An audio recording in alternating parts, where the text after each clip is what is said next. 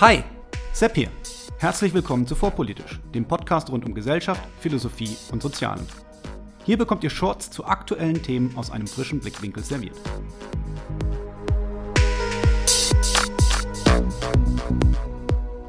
Hallo und herzlich willkommen zu einer neuen Ausgabe von Vorpolitisch Meets. Heute mit Anna Veronika Wendland, Autorin von Befreiungskrieg, Nationsbildung und Gewalt in der Ukraine, erschienen 2023 im Campus Verlag. Heute gibt es eine Premiere, nämlich ein Gespräch, welches in zwei Teilen veröffentlicht wird. Ich habe mit Vero ein langes, aber unglaublich spannendes Gespräch geführt. So spannend, dass ich euch keine Minute davon vorenthalten möchte. Am Ende haben wir fast zwei Stunden gesprochen. Zu lange für mein übliches Format. Ich habe mich deshalb entschieden, dieses Gespräch in zwei Teilen zu veröffentlichen. Starten wir also direkt in den ersten Teil. Viel Spaß. Hallo Vero. Hallo. Schön, dass du dir die Zeit genommen hast. Der ein oder andere kennt dich vielleicht, aber sicherlich nicht alle. Möchtest du dich unseren Hörern einfach kurz selber vorstellen? Ja, ähm, also mein Name ist Anna Veronika Wendland. Ich bin Historikerin mit Schwerpunkt osteuropäische Geschichte, insbesondere ukrainische Geschichte und einem anderen Schwerpunkt, nämlich Umwelt- und Technikgeschichte.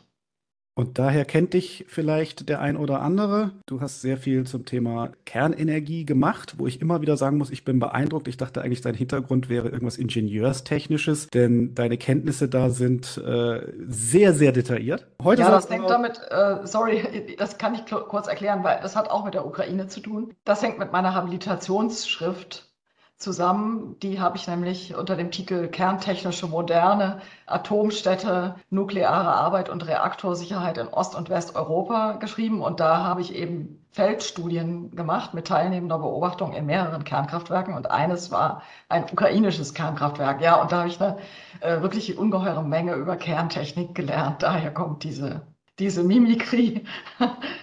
Wie gesagt, beeindruckende Detailtiefe finde ich immer wieder, weil ich als Physiker kenne mich ein klein bisschen mit Kernkraft aus, aber wenn es dann darum geht, das war dieses oder jenes Becken, dieser oder jener Kreislauf, dann äh, muss ich sagen, bin ich raus und äh, insofern immer schwer beeindruckt. Aber heute soll es äh, um die Ukraine selber gehen. Das Buch ist jetzt ganz neu erschienen und ich muss sagen, äh, ich bin da ja so ein bisschen unbeleckt. Ja, also ich bin so typisches Westkind, mit Blick nach Westen, ähm, Englisch gelernt, bisschen Italienischkenntnisse. Ich kann mich auch noch an den Eisernen Vorhang erinnern und alles, was irgendwie so Polen und dann noch weiter östlich ist, habe ich alles irgendwie so gar nicht auf dem Schirm gehabt zumindest. Und äh, dann kam der Überfall auf die Ukraine und plötzlich waren gefühlt alle Welt-Ukraine-Experten. Fangen wir vielleicht mal ganz billig an für so uninformierte Menschen wie mich. Es wurde ja ganz am Anfang ähm, des Überfalls auf die Ukraine gerne drüber gestritten. Heißt es jetzt Kiew oder Kiew? Vielleicht fangen wir ein ganz kleines bisschen damit an. So ukrainische Kultur, russische Kultur. Wie kann man sich das jetzt als jemand, der davon gar keine oder sehr, sehr wenig Ahnung hat, äh, vorstellen? Wie nah sind sich diese Kulturen, die Sprachen? Einfach so, kannst du uns da so ein bisschen kleine Einordnung geben? Ja, also ukrainisch und russisch sind beides ostslawische Sprachen. Das heißt, ähm, Deutschen kann man das immer, dieses Verhältnis dieser beiden Sprachen ganz gut so erklären. Es verhält sich in etwa so wie das Verhältnis des Deutschen zum Niederländischen, nämlich auch was die Hierarchien angeht. Ne? Also ähm, du weißt vielleicht, dass sehr, sehr viele Niederländer Deutsch können, sogar sehr, teilweise sehr gut Deutsch können, Deutsch lesen ohnehin. Und ähm, dass sehr viele Deutsche in den Niederlanden selbstverständlich in ein Geschäft reinmarschieren und auf Deutsch reden und denken, sie müssten dann auch Antwort bekommen. Ich weiß nicht, wie es jetzt ist, aber so, so war es lange Zeit. Ne? Also diese, äh, diese Macht, dieses Machtgefälle, Deutsche halten ihre Sprache für, äh, für irgendwie auch so universal, dass es selbstverständlich ist, dass Niederländer das können, weil die ja sprachverwandt sind. Und so verhält es sich äh, ähnlich auch mit den mit den Ukrainern, die halt lange in einem Macht- oder Reichszusammenhang mit den Russen, nämlich in einer eindeutigen Hierarchie, dass nämlich die Russen die dominierende Nation waren oder eben die, die, die Reichs-, die imperiale äh, ähm, Vormacht waren. Und entsprechend haben durch diese ziemlich lange, dieses ziemlich lange Zusammenleben in einem Herrschaftsverband natürlich die meisten Ukrainer tatsächlich sehr gut Russisch gesprochen, weil man brauchte das schlicht, um vor, vorwärts zu kommen, um Karriere zu machen in der in der Sowjetunion, aber auch schon davor. aber kaum ein Russe äh, kann Ukrainisch. Ne?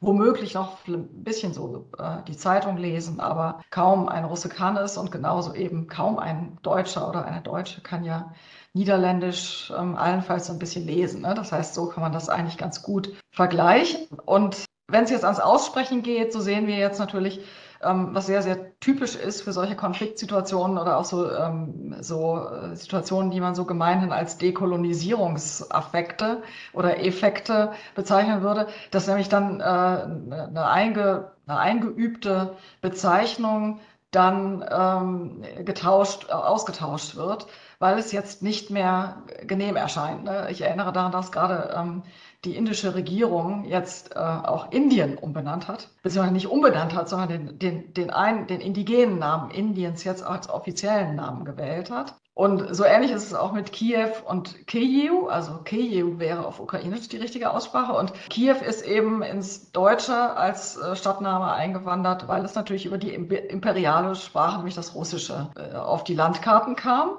Und deswegen wurde es dann ins Deutsche als Kiew integriert, aber das ist tatsächlich die russische Aussprache, genauso wie der Fluss Dnieper, ne, also auf Russisch, auf Ukrainisch der Dnipro ist. Und tatsächlich fangen jetzt allmählich die ähm, auch internationalen Quellen immer öfters an, tatsächlich die ukrainischen Originale zu verwenden. Das heißt, Kyiv zu schreiben, vor allen Dingen im englischsprachigen Raum, ist das eigentlich schon fast etabliert oder eben auch für den Flussnamen, zum Beispiel Dnipro, zu schreiben.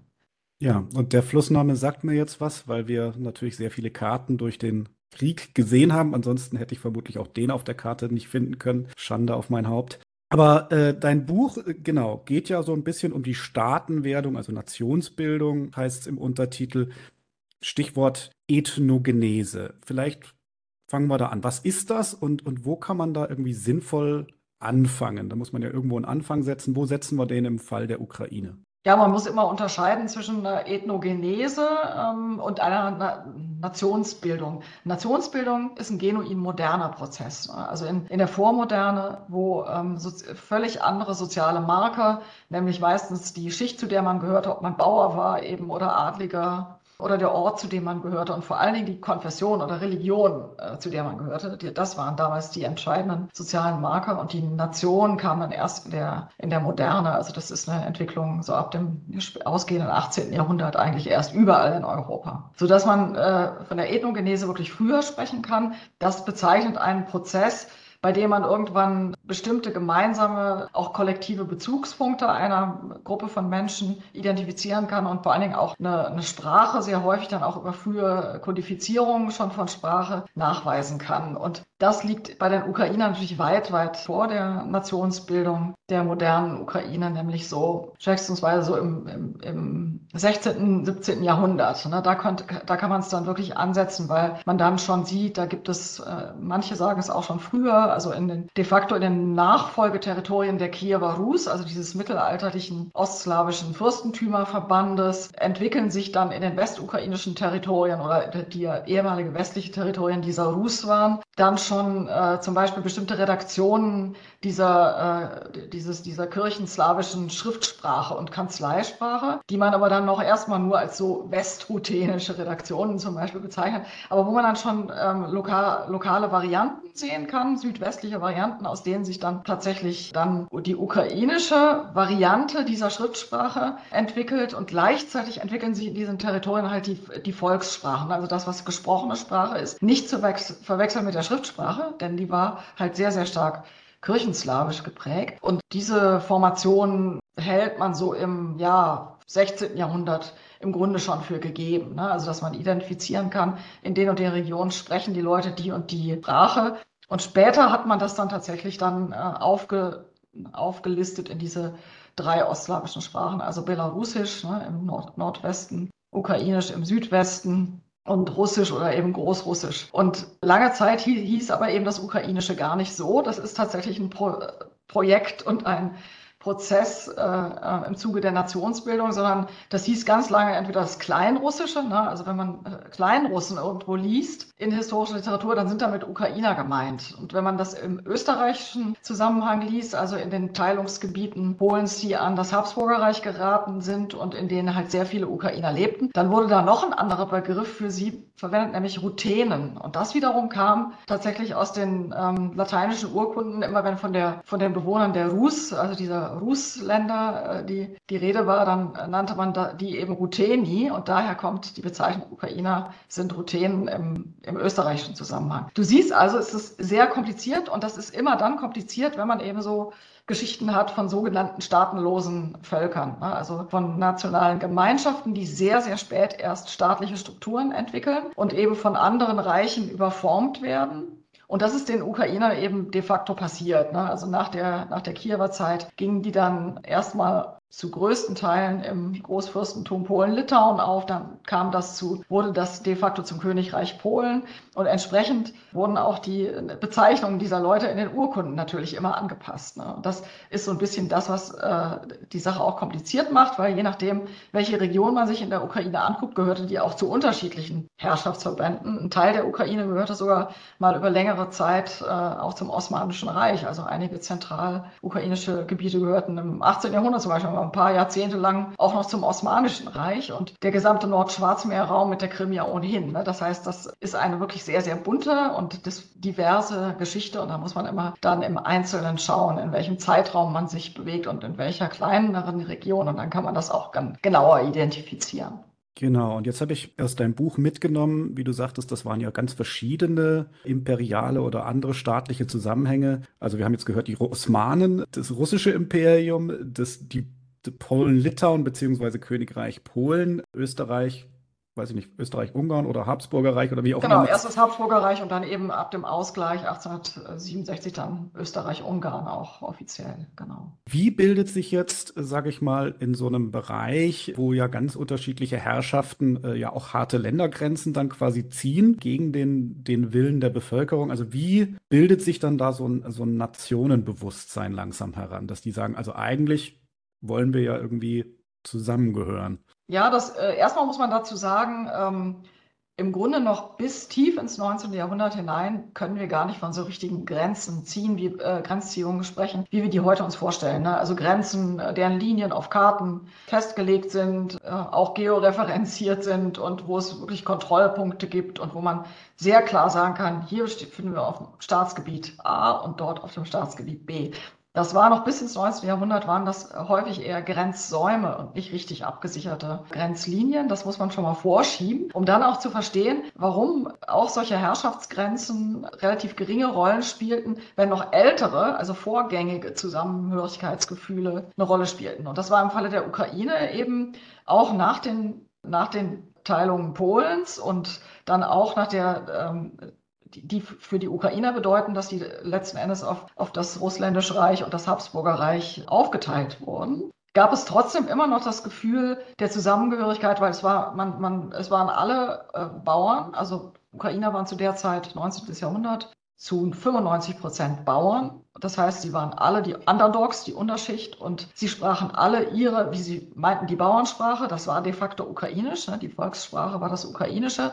Und das bedeutete auch, die geschriebene Sprache war eben nicht die eigene Sprache, sondern die Obrigkeit sprach eben je nach Region entweder Russisch oder Polnisch, ne, der polnische Adel in der, in der rechtsufrigen Ukraine, oder eben nochmal überformt, ne, wenn dann dazu die habsburgische Ober Obrigkeit, die zumindest bis in die 1860er Jahre größtenteils auch ähm, Deutsch schrieb und also Amtssprache war in Galizien dann eben auch noch Deutsch. Das heißt, die, die äh, Sprache der Macht war immer eine andere als die eigene Sprache. Äh, und da war dann die Benennung der eigenen Sprache erstmal zweitrangig. Was die Leute wussten ist, wir und die anderen, das wussten sie sehr genau. Wer sind wir und wer sind, äh, wer sind die anderen, die die Macht haben? Und damals äh, haben sie dann durchaus noch ihre eigene Sprache zum Beispiel so genannt, ähm, Bauernart sprechen oder auf hiesige Art sprechen. Ne? Also Tuteishi war auch so eine Selbstbezeichnung, also die sind die hiesigen. Oder eben äh, sehr, sehr lange war das einfach Ruska ähm, Mova, also nicht verwechseln mit Russisch, sondern eben tatsächlich, man meinte damit die Rus-Leute, ne? also die, das Erbe der Kiewer Rus. Man meinte damit nicht das Moskauer Russland, das darf man nicht verwechseln. Und erst dann, als tatsächlich die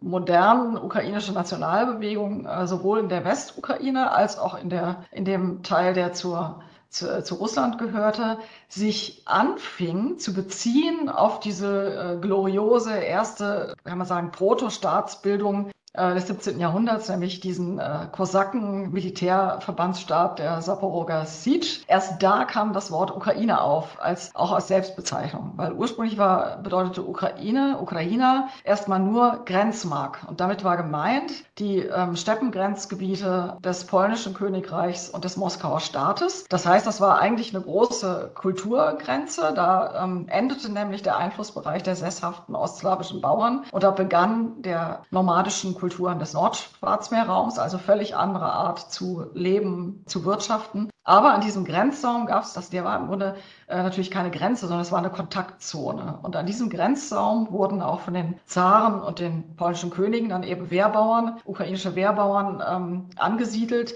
die gleichzeitig auch man nannte das auch damals Steppenhandwerk, ne? also die letzten Endes auch so Söldner und Militär- und Wachfunktionen und Geleitschutzfunktionen für, ähm, für Steppenkarawanen und solche Sachen auch erfüllten. Und aus diesem, äh, aus diesem, dieser Gemengelage von einerseits Wehrbauernbevölkerung, andererseits so kriegerische Handwerke, entwickelten sich eben diese berühmten Kosaken. Ne? Also das ist so ein, so ein Begriff, ähm, der aus dem Tatarischen kommt und eigentlich freier Krieger heißt. Ne? Und das ist ein wirklich ganz interessantes Kulturkontaktphänomen, weil sich eben da ähm, christliche, ostslawische Bauern im Endeffekt bestimmte Merkmale und Wirtschaftsweisen oder auch Kriegs Handwerksweisen der anderen aneigneten ne, und daraus was völlig Neues machten.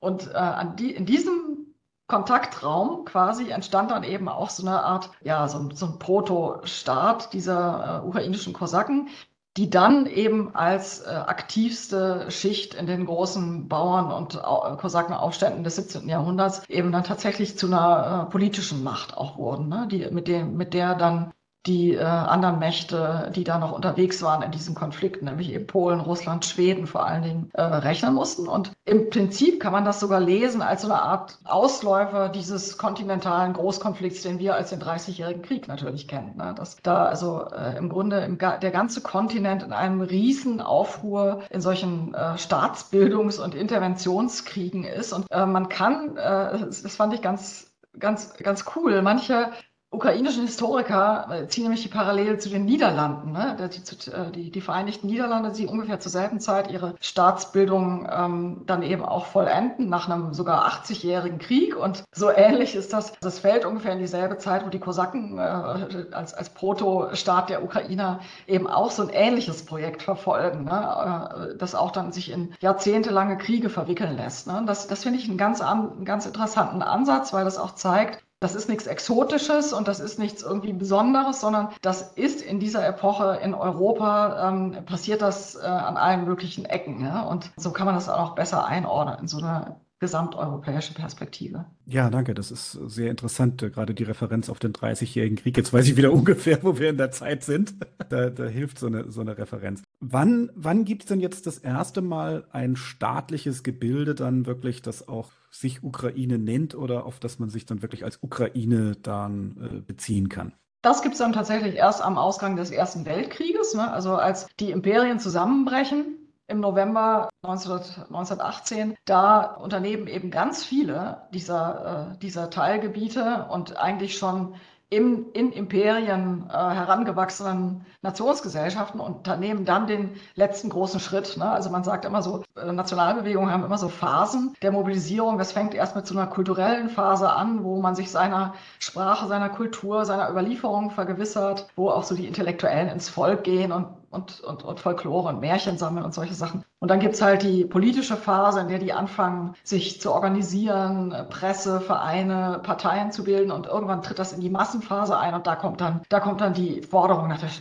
nach dem eigenen Staat. Und diese, dieses ähm, Schema kann man halt fast, also wirklich quer durch Europa, fast in jeder, also auch, auch in der Welt, nicht nur in Europa, in, in sehr, sehr vielen Nationsgesellschaften einfach sehen. Und äh, genau an diesem Punkt dieser Massenmobilisierung waren die Ukrainer dann 1918 angelangt. Und das hat natürlich sehr viel mit der ja im Grunde bewaffneten Massenmobilisierung des Ersten Weltkriegs zu tun. Ne? Plötzlich waren also Millionen Ukrainer, die vorher nur Bauern gewesen waren, waren Soldaten. Das heißt, sie hatten Waffen und sie hatten militärische Skills gelernt. Ne? Also sie hatten auch logistische Skills, sie waren rumgekommen und das war sozusagen diese Mobilisierungsgrundlage, äh, die es dann auch möglich machte, äh, an einen eigenen ukrainischen Staat zu denken. Und die hatten zu dem Zeitpunkt ja auch schon eine intellektuellen Schicht, die größtenteils so, würde man heute sagen, sozialdemokratisch oder sozialrevolutionär oder agrarsozialistisch unterwegs war. mussten sie auch sein, wenn sie 90 Prozent Bauern in einen Staat integrieren wollten. Und das war dann tatsächlich die, äh, der erste Staatsbildungsversuch eben mit der sogenannten Ukrainischen Volksrepublik und ihrem westukrainischen Gegenstück ne, auf den habsburgischen Territorien der, der Ukraine oder der späteren Ukraine. Und es waren im Grunde zwei Staaten, die sich ganz eindeutig zum Sozialismus bekannten. Ne? Also da war tatsächlich eine, die Pro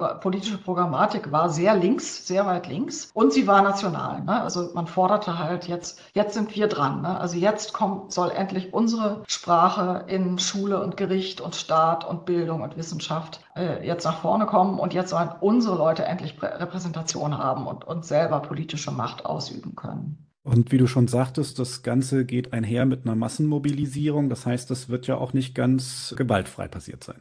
Richtig, und das ist genau mein, das Thema auch meines Buches, ne, dass ich halt gesehen habe, dass immer wenn die, äh, wenn die Ukrainer so, äh, so einen Schub nach vorne machen, dass das immer auch mit extremen Gewalterfahrungen verbunden ist. Ne? Das war Mitte des 17. Jahrhunderts, als halt in diesen Kosakenaufständen so, wo zum Beispiel ganz erhebliche, ähm, auch sehr entsetzliche Judenpogrome halt auch die Begleiterscheinung waren, weil einfach soziale Gegensätze dann gnadenlos ausgefochten wurden. Ne? Und die Juden waren im 17. Jahrhundert die Mittlerschicht zwischen Adel und Bauern. Das heißt, die, äh, die Bauern sahen in der Regel, bekamen diesen Adligen, der ihr Großgrundbesitzer war, überhaupt nicht zu Gesicht, sondern äh, sie mussten irgendwie mit dem mit den jüdischen zwischen äh, Verwalter, Ver Verwaltern und Gutsbeamten halt verhandeln oder auch mit den, mit den Schankwirten, die das Propinationsrecht hatten. Das war für Bauern sehr wichtig, weil das äh, hing mit dem Alkoholausschank zusammen. Und das heißt, wenn es dann soziale Unruhe gab, waren die ersten Opfer die Juden, weil das waren die greifbaren Gegner, ne? also die greifbaren sozialen Antagonisten der Bauern. Das hängt also damit zusammen und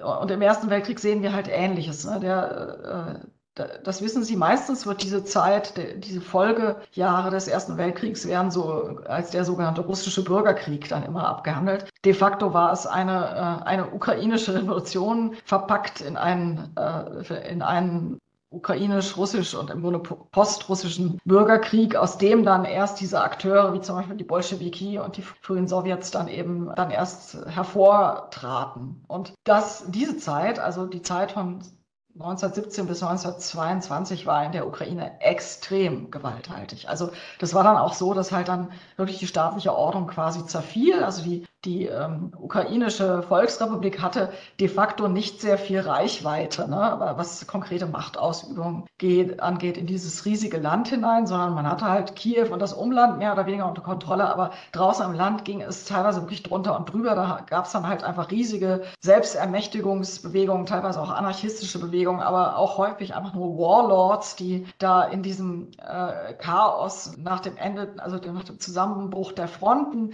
dem Zurückfluten dieser Soldaten, die alle auch an der Landverteilung teilnehmen wollten und nichts verpassen wollten. Und äh, da bildeten sich dann halt auch so Wall und ähnliche Strukturen, die völlig auf eigene Re Rechnung Raubzüge unternahmen. Und dann waren da außerdem noch Okkupationsmächte im Spiel. Ne? Also es, äh, die ukrainische Regierung in Kiew hat dann in ihrer Not halt auch einen Vertrag mit den Deutschen gemacht, die dann wiederum das Land im Grunde komplett besetzt haben nur um es auszubeuten. Ne? Es war der sogenannte Brotfrieden von, von Brest. Und äh, dieser Brotfrieden heißt so, weil er Deutschland vor dem Verhungern rettete. Aber es bedeutete, das Brot, was man aus der Ukraine rauszog, hatten die Ukrainer nicht mehr. Und entsprechend gab es dann da, da Hunger und im, im Gefolge eben Verteilungskonflikte. Das heißt, es war eine irrsinnige irrsinnig gewalthaltige Zeit, die dann die Leute am Ende so erschöpfte, dass sie dann eigentlich nach das ist eigentlich auch das Geheimnis, warum dann die Sowjetmacht sich durchsetzen konnte in diesen Gebieten. Die Leute griffen dann einfach nur nach dem, der einigermaßen Ruhe und Ordnung und irgendeine Wiederetablierung einer Struktur versprach. Und wenn derjenige, und das waren eben die Bolschewiki, dann einem auch noch Land versprach, und das war der Hauptforderungspunkt der Bauern, dann ähm, hat man den als kleineres Übel akzeptiert. Und das war dann die Situation, die dann zur Gründung der Sowjetukraine geführt hat, auf, auf dem größten Teil der heutigen ukrainischen Territorien, minus äh, die Westukraine. Ne? Also die wurde dann zu, die kam dann zu Polen, weil es den Westukrainern tatsächlich nicht gelang, militärisch durchzusetzen, äh, ihre Vereinigung mit, den, mit der Zentralukraine. Siehst du also auch interessant, dass da 1920er Jahre müssen wir ja dann frühe 20er Jahre gewesen sein, zum Beispiel, also dass da Deutschland mitgemischt hat und dass da äh, eine Hungersnot äh, entstanden ist, weil Getreide und Brot quasi abgesaugt wurden, äh, war mir, bevor ich dein Buch gelesen habe, auch nicht bekannt. Ja, vor allem muss ich vorstellen, es war nicht nur Deutschland, ne, sondern äh, ich habe, glaube ich, mal, ähm, ich habe mal nachgerechnet aus der Literatur. Also Kiew hat zum Beispiel irgendwie elfmal oder zwölfmal in dieser Zeit den Besitzer gewechselt. Ne? Also es war für die Menschen, wenn man an einem Ort war, war ein ständiges Hin und Her der Machtübernahmen und jede einzelne war, und wenn man dann auch noch Jude war an diesem Ort, das Pech hatte also Jude zu sein, da musste man noch damit rechnen, dass ungefähr jeder, der die Macht übernahm, auch noch ein Pogrom ausrichtete ne? und, oder anrichtete. Und das heißt, äh, Rechtssicherheit oder überhaupt elementare Sicherheit, Nahrungsmittelversorgung, das waren dann die Hauptanliegen der Menschen. Und es war einfach nur der Wunsch, es soll irgendjemand kommen, der vielleicht auch auf brutale Weise, aber dann äh, Ordnung schafft. Und das war genau das, was dann tatsächlich die, äh, die Rotarmisten, ne, die Bolschewiki, dann wirklich geschafft haben. Äh, mit, mit äh, auch wiederum extremer Brutalität und äh, eiserner Disziplin, aber mit, in, in, Kombination mit diesem Landversprechen, der Landverteilung, hatten sie Leute im Sack sozusagen. Ne? Und wir wissen, wie die Geschichte weiterging. Mit der Landverteilung äh, ungefähr zehn Jahre später war der, äh, war der Traum vorbei ne? und wurden die Leute dann eben zwangskollektiviert und das war dann die nächste große Gewalterfahrung für die Ukrainer, weil mit der Zwangskollektivierung ähm, ging dann wirklich Massenterror, Massendeportationen einher und dann eben auch die Erfahrung dieser irrsinnigen Hungersnot ab äh, 1932. Vielleicht, um das nochmal aufzudröseln, also die Bolschewiki kommen, sie haben ein Landversprechen äh, gemacht. Haben die dann denn tatsächlich erstmal den Kleinbauern tatsächlich auch das gegeben, was ihnen versprochen war, oder ist es beim Versprechen geblieben? Ja, zuerst wurde tatsächlich das Land der Großgrundbesitzer, und das war fast alles Land in der Ukraine, war halt tatsächlich Großgrundbesitzerland, bis auf einiges, ne, also gerade in der, in der südöstlichen Ukraine, da gab es halt viele dieser Kosaken, die dann, die waren im russländischen Reich Staatsbauern gewesen, also tatsächlich eigenständige Bauern auf eigenem Land, entsprechend auch sehr selbstbewusst. Ne? Und die Bolschewiki hatten natürlich von Anfang an das Programm, dass die Landwirtschaft kollektiv äh, gesch zu geschehen habe. Aber man hat halt äh, nach, an, nach den anfänglichen Exzessen im Kriegskommunismus Kommunismus dann sehr schnell gesehen, nee, so läuft das überhaupt nicht. Ne? Also wir, wir hungern hier uns gegen äh, uns im Grunde aus, wenn wir, wenn wir jetzt in dieser Situation kollektivieren, dann hat man also die Leine wieder etwas langer, länger gelassen in dieser neuen ökonomischen Politikphase Lenins und dann äh, und da blühte das praktisch auf. Ne? Also äh, wenn die Leute selbst wirtschaften konnten auf ihrem Land, das war ihr großer Traum, dann waren die sehr produktiv. Ne? Und gleichzeitig parallel lief halt eine, eine kann man sagen, sehr kluge Taktik der Sowjetherrscher, nämlich die sogenannte Einwurzelungspolitik, Korenisatia, also die Programmatik, dass man um die ähm, nicht-russischen die nicht-russischen Bevölkerung dieses ehemaligen Imperiums für den Kommunismus zu gewinnen, muss man sie an der Macht beteiligen. Im Sinne, man muss dafür sorgen, dass in, den, in der kommunistischen Partei endlich die Vertreter dieser Nominal, dieser Titularnationen, dieser Sowjetrepubliken auch wirklich Karriere machen können, dass man die Volksbildung nach vorne pusht, Schulpflicht, äh, technische Ausbildung und in der Zeit ist tatsächlich in der Ukraine unheimlich viel gleichzeitig passiert. Ne? Also es äh, entstand eine ganze neue Generation, die wirklich unter dieser Ukrainisierungspolitik dann auch erstmals wirklich auch Hochschulbildung äh, in ukrainischer Sprache bekam, äh, technische Bildung in ukrainischer Sprache. Es gab einen riesen Aufschwung in Kunst und Literatur, äh, massenweise Experimente, äh, Avantgarde in jeder Art, aber auch andere Dinge wie die Neoklassiker, ne, die also sozusagen äh, eine Rückwendung zur, zu klassischen Vorbildern der der Weltliteratur eher, eher vollzogen und da auch die ukrainische Literatur unheimlich weit weiterbrachten. Also es gab in den 20er Jahren äh, je, also war die Sowjetukraine tatsächlich so attraktiv, dass zum Beispiel Westukrainer, die ja da in Lemberg saßen unter polnischer Regierung, tatsächlich das als Alternative auch ansaßen und sahen und da also junge Kommunisten auch dahin übergesiedelt sind. Ne? Und, und diese ganzen Hoffnungen, die sind dann praktisch zusammengebrochen in diesem äh, Terror der 30er Jahre, der halt losging erstmal mit der Zwangskollektivierung der Bauern, weil die Bauern waren das widerständigste oder äh, also am, am, am wenigsten kompatibelste Element im Grunde mit diesem äh, mit dieser ähm, Herrschaftsstruktur der, der Bolschewiki, ne, die ja größtenteils aus einer urbanen ähm, Arbeiterbewegungen entstanden waren. Und der Bauern war man sich halt nicht sicher. Das heißt, man musste sie kontrollieren und das war wirklich eine Obsession Stalins. Und in Stalins äh, eigenem Denken und in Stalins innerem Zirkel war ziemlich schnell klar, das hat auch nicht nur was damit zu tun, dass es Bauern sind, sondern es hat auch was damit zu tun, dass es Ukrainer sind. Ne? Und das heißt, man, man hatte wirklich Angst, dass äh, nationalbewusste ukrainische Bauern womöglich die ganze Sowjetunion auseinandersprengen könnten, wenn man sie nicht diszipliniert und eben auch bei Fehlverhalten, also aus Sicht Moskaus äh, war das halt äh, Fehlverhalten, ne, wenn die Menschen sich nicht unterordnen wollten, wenn man sie nicht dann abstrafte. Ne? Und so muss man diese, diese künstlich erzeugte Hungersnot war auch eine Form von Bestrafung. Ne? Es war jetzt nicht nur Zwangsrequirierung von Nahrungsmitteln, weil die Städte halt hungerten und, und Brot brauchten, sondern es war auch ganz eindeutig eine Form der äh, Disziplinierung und Abstrafung. Und es ist genau, äh, die, die auch wirklich ganz gezielt äh, gegen eine bestimmte Gruppe ausgeübt wurde. dann wurden zusätzlich noch diese Gebiete abgeriegelt, in denen die Menschen lebten. Das heißt, die Chance zu entkommen in die Stadt und sich da noch äh, irgendwie Nahrung zu beschaffen, die entfiel dann auch.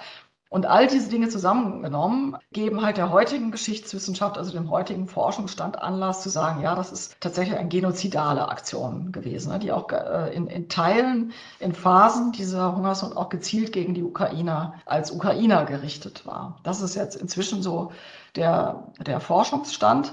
Auch wenn nach wie vor man natürlich auch wissen muss, das war eine Aktion, die nicht nur gegen Ukrainer gerichtet war. Ne, also gleichzeitig ungeheure Verluste, sogar noch an Zahlen, noch mehr als bei den Ukrainern oder an Anteil an der Bevölkerung. Noch mehr als bei den Ukrainern war gleichzeitig bei den Kasachen, ne, die also zwangssesshaft gemacht wurden, die ja noch nomadisch lebten zu dieser Zeit und eben äh, zwangsangesiedelt wurden und gleichzeitig auch ausgehungert wurden in, in ungeheurem Maßstab. Und an der, an der unteren Wolga gab es solche Hungersnöte, denen zum Beispiel auch sehr viele Russlanddeutsche zum Opfer gefallen sind. Das heißt, äh, das ist immer wichtig festzustellen, ne, das, ist, das ist ein multiples Geschehen damals gewesen. Aber die Ukrainer, kann man sagen, waren die, äh, wirklich die bedeutsamste, neben den Kasachen, die bedeutsamste Opfergruppe. Und gleichzeitig lief, und das ist auch ein Hinweis darauf, dass das wirklich nicht nur so eine, ähm, im Grunde so eine Art Klass, Klassozid war, sondern auch wirklich ein Genozid, der gegen die Ukrainer gezielt war, äh, lief halt eine systematische Säuberung der ukrainischen Intelligenz, also die ähm, und der Parteieliten.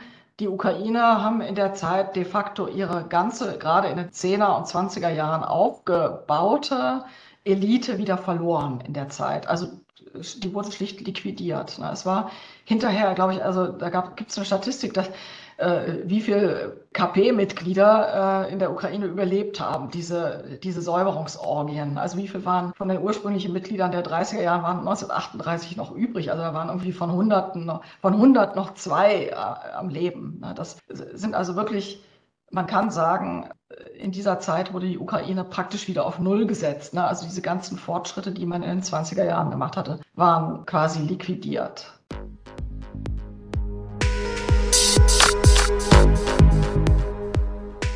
Gefällt euch vorpolitisch? Gefällt euch vorpolitisch genug, um den Podcast aktiv zu unterstützen? Wenn ja, dann könnt ihr mir über die Coffee-App einen virtuellen Kaffee ausgeben. Einfach auf co-fi.com-vorpolitisch gehen und spenden. Das ist ko-fi.com-vorpolitisch. Für jede Unterstützung jetzt schon. Vielen herzlichen Dank.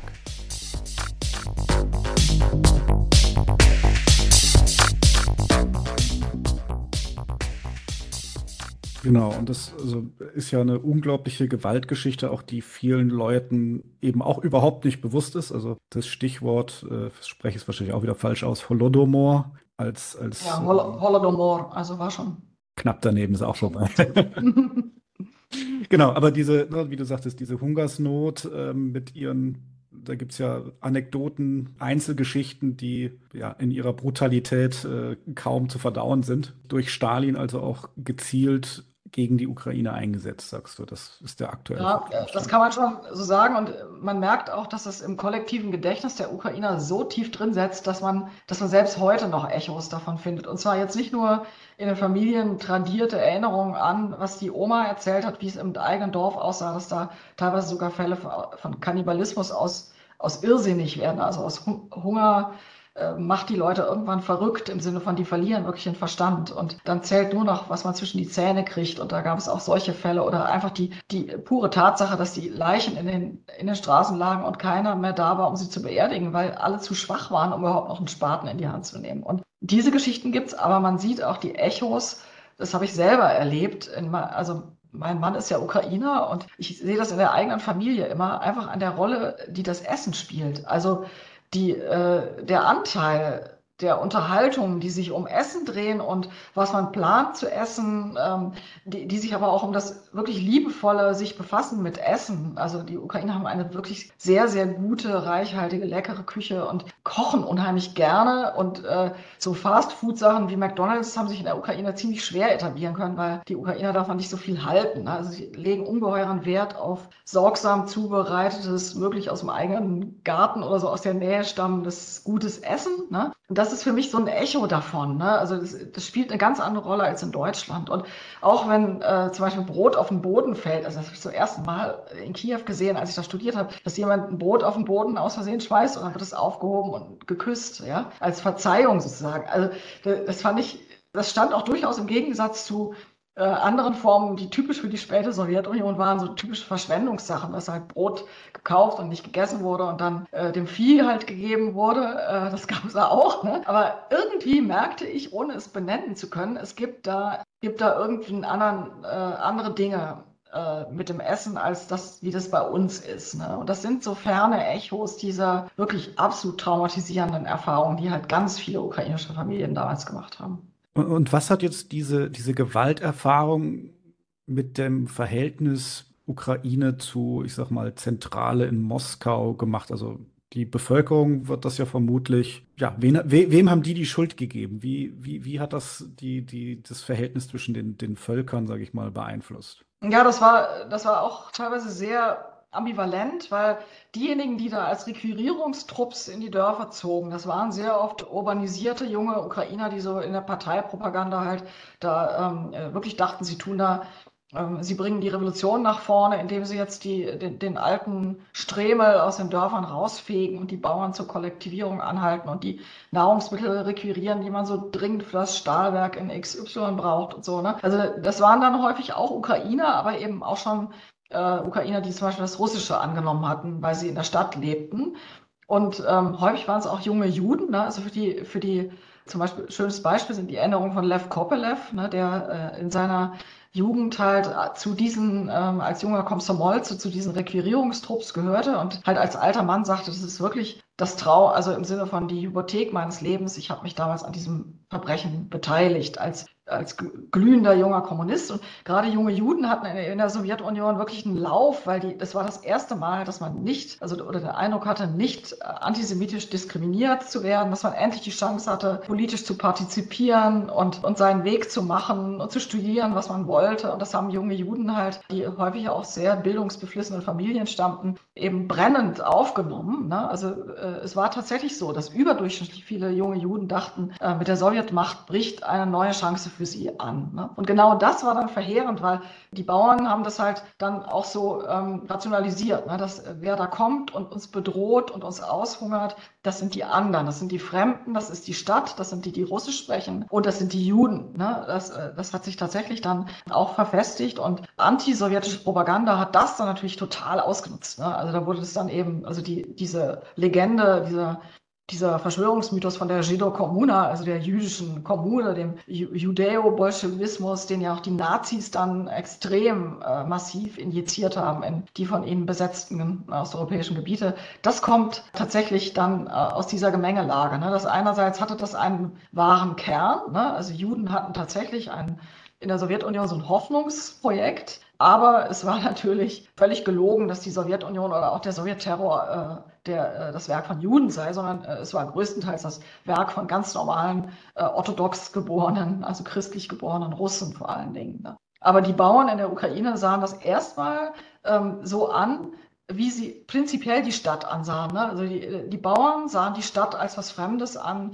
weil die Stadt halt größtenteils russischsprachig war. Alle großen ukrainischen Städte waren russischsprachig aufgrund dieser Industrialisierungs- und Mobilisierungsprozesse und weil, das ist das ist nicht nur im russländischen Reich so gewesen, weil gebildete Schichten halt, die machen Karriere in der Reichssprache. Ne? Das, äh, äh das war dann letztendlich zum Beispiel im preußischen Teilungsgebiet Pol, Polens, also im Posener Gebiet war es auch nicht anders. Ne? Da konnten auch alle gebildeten Polen konnten hervorragend Deutsch oder äh, wechselten mitunter sogar die Sprache. Und so war es halt dort auch. Und das bedeutet aber für die Bauern, das ist nicht unseres. Ne? Also diese Stadt ist nicht unseres. Und dieser Gegensatz, der ist im Prinzip dann erst aufgebrochen worden in, nach dem Zweiten Weltkrieg, als dann eben mit dem, äh, nämlich diesen Wirtschaftsboom, äh, den gab es nicht nur im Westen, sondern es gab auch einen sowjetischen Boom in den, äh, in den, in den 60er Jahren. Und ähm, mit diesem riesigen sozialen Mobilisierungsschub in die vor allen Dingen technischen Berufe und in die Städte, der natürlich sehr oft auch einen Sprachwechsel zur Folge hatte. Also es ist die große Zeit, in der sehr, sehr viele Ukrainer ins Russische wechseln oder zumindest zu zweisprachigen Menschen werden, die vielleicht zu Hause noch Ukrainisch sprechen, aber auf Arbeit eben Russisch sprechen. Das ist eigentlich erst der Punkt geworden, wo die, äh, äh wo die ukrainischen Städte wirklich ukrainische Städte wurden. Ne? Also wo Ukrainer in Massen in diese Städte kamen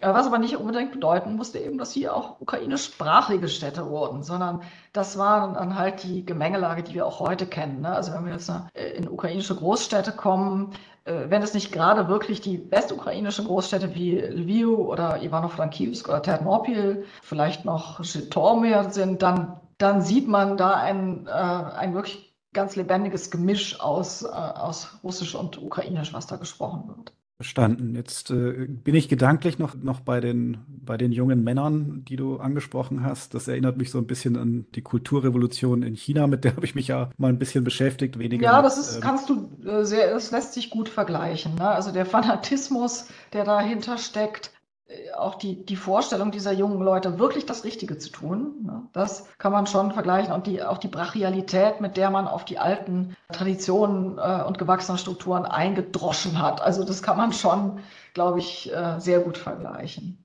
Ja, also da kann ich nur empfehlen, die Biografie von Marbo, die äh, inzwischen auf Englisch verfügbar ist, äh, wo er auch beschreibt, äh, ähnlich wie du es vorhin gesagt hast, ähm, als alter Mann, als seine seine Erinnerung, wie er sagt, wie, wie konnte ich so, wie konnte ich so gleichgeschaltet sein und gleichzeitig beschreibt er sehr, sehr offen die, die schlimmsten Gräuel, die er da begangen hat. Das heißt aber, jetzt sind wir da, waren wir in den, in den 30er Jahren. In der Zeit hat sich ja auch in Deutschland sehr viel radikalisiert und wir rutschen dann in den Zweiten Weltkrieg und auch Däne war ja für die, für die Ukraine wieder ein Gewaltraum. Ja, korrekt. Und zwar aus mehreren Gründen. Erstmal war die Ukraine ein besetztes Land. Ne? Also das sage ich an dieser Stelle auch gerne nochmal ausdrücklich, weil ja in Deutschland immer sehr viel von der Verantwortung der Deutschen aufgrund ihrer historischer, äh, historischen Last äh, gegenüber den Russen äh, die Rede ist. Ne? Also die, äh, und dazu ist eben zu sagen, ja, die Ukraine war zu 100 Prozent Deutsch, also Deutsch-Nazi besetzt. Also sie war ein ungeheurer Ausbeutungs- und Gewaltraum. Und zwar jetzt an erster Stelle natürlich auf jeden Fall zu nennen äh, die Auslöschung der ukrainischen Juden. Also das ist tatsächlich systematisch in der Ukraine betrieben worden kaum jemand hat da überlebt und es war eben anders als in, im Generalgouvernement tatsächlich eher so der Holocaust der Kugeln, wie man sagt. Ne? Also die Menschen wurden einfach an ihren Wohnorten direkt zusammengetrieben, äh, in nahebei gelegene Wälder oder Schluchten getrieben und dort direkt erschossen. Ne? Das ist also die Gewalterfahrung gleich der ersten Kriegswochen auch. Das traf vor allen Dingen die Juden. Die zweite Welle traf dann die Ukrainer Sinne von Zwangsdeportationen äh, in die Zwangsarbeit nach Deutschland.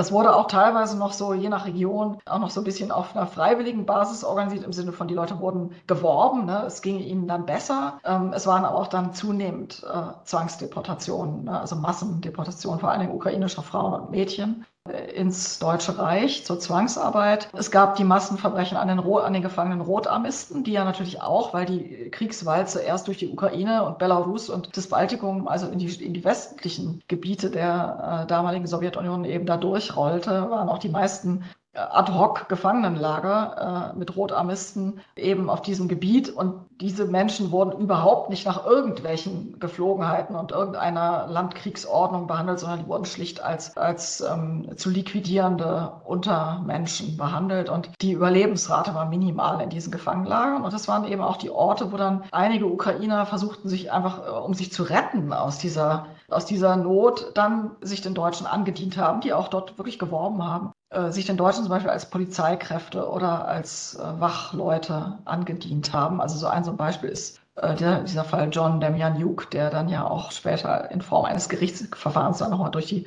in, vor einigen Jahren durch die Schlagzeilen ging. Ne? Das war so ein, äh, doch so ein Muster, was man da erkennen konnte. Das heißt, die Okkupationsgewalt war äh, neben der Erfahrung der Kriegsgewalt, ne? also als dann sozusagen diese Kriegskonfrontation durch war, gab es dann eben die Okkupation, unter der viel mehr Menschen umkamen als in den, in den direkten Kriegshandlungen. Das ist übrigens auch eine, eine historische Erfahrung, die ich heute auch noch zu, ja, zumindest zu berücksichtigen, bitte, wenn äh, man verstehen will, warum die Ukrainer so sehr kämpfen und es überhaupt nicht, überhaupt nicht gerne sehen, wenn ihnen Leute äh, Friedensverhandlungen mit Russland vorschlagen, der Gestalt, dass sie doch einfach Territorien abgeben sollten, damit einfach Ruhe sei und Frieden wieder einkehre. Da sagen die Ukrainer nämlich, in ihrer historischen Erfahrung ist Okkupation noch mehr Gewalt als Kriegshandlung. Und äh, sie schöpfen da in der äh, tatsächlich aus der genozidalen Erfahrung der deutschen Okkupation im Zweiten Weltkrieg, der, die mit der Ukraine so umgesprungen ist. Ne? Und das muss man also tatsächlich auch aus dieser historischen Erfahrung heraus verstehen. Und ja, dann gab es eben neben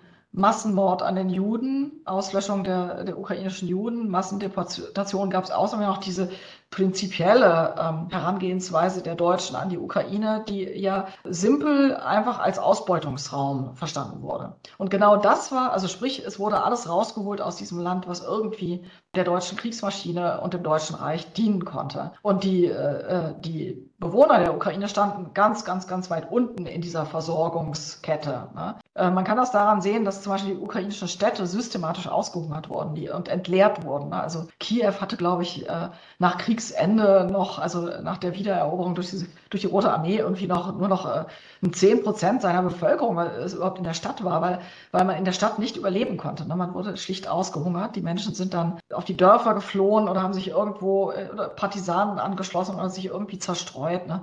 Also den Städten ging es ganz erheblich dreckig in, in diesem Krieg in der, in der Ukraine. So, und dann, ne, wenn man das jetzt vom, äh, sich, sich anguckt, dann äh, kommt noch eine weitere Komponente dazu und da wird es das eben interessant, weil das ist das, was die Deutschen immer so fragen, wie war das denn mit diesem Bandera? Also nämlich hier kommt ähm, quasi die Westukraine ins Spiel, die ja eine andere Erfahrung hatte als die Sowjetukraine. Die hatten keinen Holodomor hinter sich und die hatten also ein leidlich, also eine, sagen wir so, eine Vergangenheit in der Zwischenkriegszeit an einem leidlich demokratischen Staat, kann man sagen. Also äh, Polen war eine funktionierende Demokratie in der Zeit, dann aber zunehmend mit, äh, kann man sagen, Militär, äh, autoritären Militärdiktaturzügen und die Ukrainer waren in diesem Staat quasi die Underdogs. Ne? Also die waren eine, eine, sehr signifikante Minderheit, die eben in den Gebieten des ehemaligen Galiciens wohnte und de facto nicht an der Macht partizipieren konnte, jedenfalls nicht an der Macht im Gesamtstaat. Und da bildeten sich dann nämlich dann natürlich aus der Enttäuschung auch heraus, diese Staatsbildung 1918 nicht geschafft zu haben, bildete sich auch im Grunde ein neuer Trend heraus, nämlich die äh, Überzeugung der nachrückenden jungen radikalen Generation, äh, dass also das große Versprechen der linken Ideen, der linken Befreiungsideen ja nichts gebracht hätte. Ne? Also Sozialismus und Kommunismus hätten ja nichts gebracht. Man sehe das ja am Scheitern dieser Staatsbildungsversuche. Und äh, das war in der Westukraine dieser berühmte Turn to the Right der, der jungen Ukrainer, ne? also die, die mit Kommunismus und Sozialismus nichts mehr am Hut hatten, sondern sagten, nee, äh, das muss anders laufen. Das muss über äh, Nationat Usse, also Nation über alles und äh, ethno-nationale Integration geschehen. Und die Inspiration holten die sich woher? Natürlich vom italienischen und vom deutschen Faschismus, die da zeitgleich sich, sich positionierten. Na, also ideologisch haben die ganz eindeutig aus den Schriften vor allem des italienischen Faschismus ge gezehrt und entwickelten dann eben so eine integrale Nationalidee, also so eine Vorstellung eines ukrainischen Ständestaates, bei dem die nationalen Minderheiten wie Juden und Russen zwar mitmachen könnten, äh, wenn sie sich voll zum Ukrainertum bekennten. Also es war kein rassistisch-biologistischer Nationalismus, aber man konnte schon sehen, es gab eine eindeutige Priorität für die nationale Integration der Ukrainer. Ja. Und mit dieser, ähm, ja, kann man sagen, integralen nationalen bis faschistoiden Idee ging also diese jungen,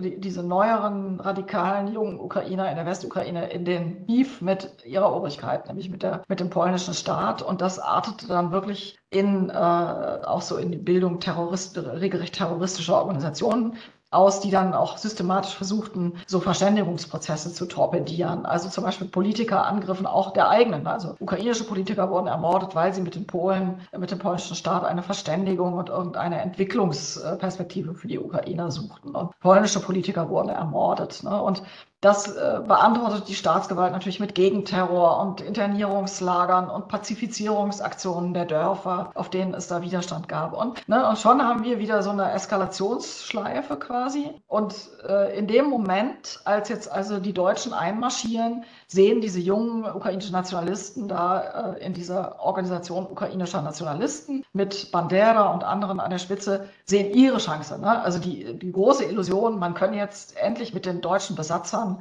da äh, gegen Polen und Sowjets äh, den ukrainischen Staat installieren. Der Zahn wurde ihnen sehr schnell gezogen, aber bevor er ihnen gezogen wurde, haben die Deutschen äh, es geschehen lassen oder es auch befördert, dass Ukrainer ihnen zur Hand gehen bei den ersten Terroraktionen gegen Juden im besetzten Lemberg im Juni äh, 19, 1941. Und das ist der große Fleck sozusagen auf der äh, tatsächlich auf der ukrainischen politischen Geschichte, weil da hat es hat sich dann tatsächlich eine ukrainische Nationalidee, nämlich eine sehr rechtsstehende gemein gemacht und angedient auch diesen deutschen Besatzern. Das entwickelte sich dann weiter. Ne? Also man, man sah sehr schnell, das funktioniert nicht. Ne? Die Deutschen hatten nicht das geringste Interesse, da noch irgend so eine ukrainische, wenn auch verbündeten Staat zu installieren, sondern diese Führungsschicht wurde ähm, interniert, zwar so in so einem Ehrenhäftlingsstatus, aber eben aus dem Verkehr gezogen. Und das bedeutet dann wiederum, dass sich die jungen Kämpfer da im Feld auch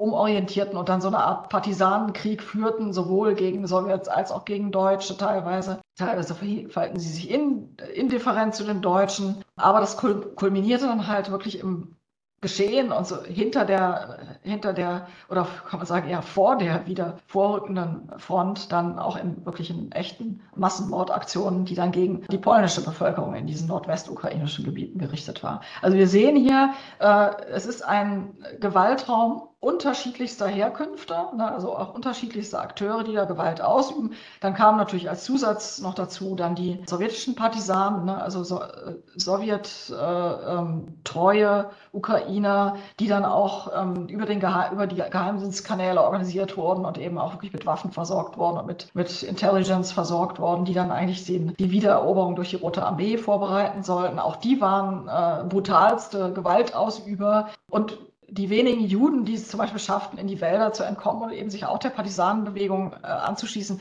waren immer, mussten immer auf der Hut sein, auch äh, nicht nur vor den Deutschen, sondern auch vor Verrat durch, äh, durch Bauern oder eben auch vor Gewalttaten durch andere Partisanengruppen, die überhaupt nichts am Hut hatten mit jüdischen Partisanen. Ne? Also es war ein wirklich für äh, ein, ein Kampf wieder, also so eine Reminiszenz schon an die, an die Bürgerkriegsjahre, wieder jeder gegen jeden. Und die Juden äh, auf jeden Fall immer ähm, auf der Verliererseite. Ne? So, so kann man das vielleicht skizzieren. Und auch da war es dann wieder so, dass man sich das vorstellen muss, dass einfach aus, dem, aus der Erfahrung dieses eskalierenden Gewalt und Gegengewalt irgendwann mal dann die Wiederbesetzung durch die Rote Armee auch als Erleichterung und Befreiung tatsächlich empfunden wurde. Und zwar interessanterweise eben von denselben Bauern, die in den 30er Jahren noch von der Sowjetunion regelrecht zu Tode geschunden worden waren. Ne? Aber inzwischen war da wieder eine neue Generation von Bauernsöhnen halt auch Rotarmisten geworden. Die, äh, die marschierten dann mit der Armee nach Westen. Äh, also ein Onkel meines Mannes marschierte dann frisch rekrutiert noch bis nach Kaliningrad, also Königsberg, und hat da als Pionier äh, dann Minen geräumt. Und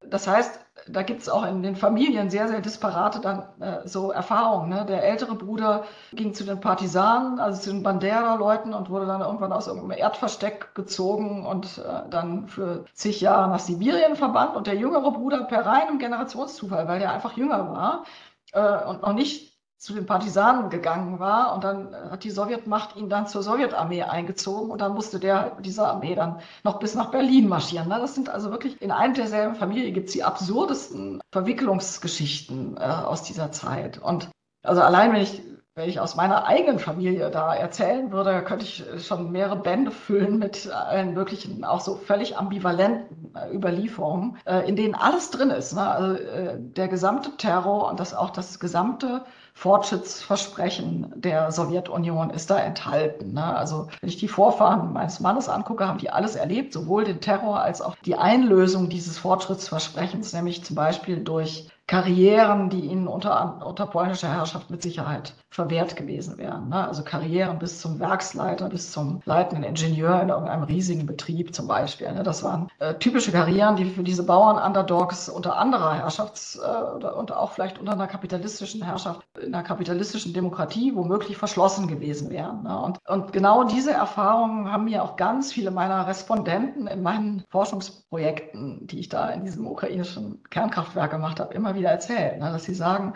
also ohne die Sowjetmacht äh, würde ich heute noch den Pferden auf den Arsch gucken, hat mir einer gesagt. Ne? Und ähm, das macht halt die äh, ungeheure Schwierigkeit dieses ganzen Gegenstandes, ne, also dieses Forschungsgegenstandes Ukraine aus, weil man da nie mit Eindeutigkeit rechnen kann. Ne? Man kann nie sagen, hier ist gut, hier ist böse, schwarz und weiß und endlich ist es eine Seite, für die ich mich entscheiden kann und die ich einfach toll finden kann, weil die ist einfach so eindeutig gut. Ne? Das gibt es in der Ukraine leider nicht. Ne? Und ich glaube, das ist auch das große Problem der heutigen äh, Menschen, die sich äh, jetzt angesichts dieses Krieges, in, der, äh, in dem die Ukrainer wirklich Opfer sind ne, und wirklich die Überfallenen sind, allzu sehr mit der Ukraine identifizieren. Das sehe ich bei vielen, die halt, wie du am Anfang so schön gesagt hattest, plötzlich sind alle Ukraine-Spezialistinnen. Ne? Und ähm, das sehe ich natürlich sehr, weil ich beschäftige mich in meiner Forschung seit gut 30 Jahren mit der Ukraine und ich kenne das Land wirklich sehr gut. Ich bin eben familiär verbunden und mir ist das manchmal auch nicht ganz geheuer, äh, wie manche Menschen in Deutschland jetzt die Ukraine so lieben, weil sie sehen die, die sehen die Unterströmungen und auch die Untiefen der ukrainischen Geschichte halt nicht so gut. Ne? Und äh, so eine Überidentifizierung ist auch nie richtig gut, wenn man, wenn es dann darum geht, irgendwelche Lösungen erarbeiten zu müssen. Das war der erste Teil unseres Gesprächs. Im zweiten Teil werden wir uns unterhalten über die Nachkriegsgeschichte der Ukraine, ihren Weg in die Unabhängigkeit, die Orange Revolution und den Maidan und selbstverständlich den Überfall durch die russische Föderation. Ich hoffe, ihr seid dann wieder dabei.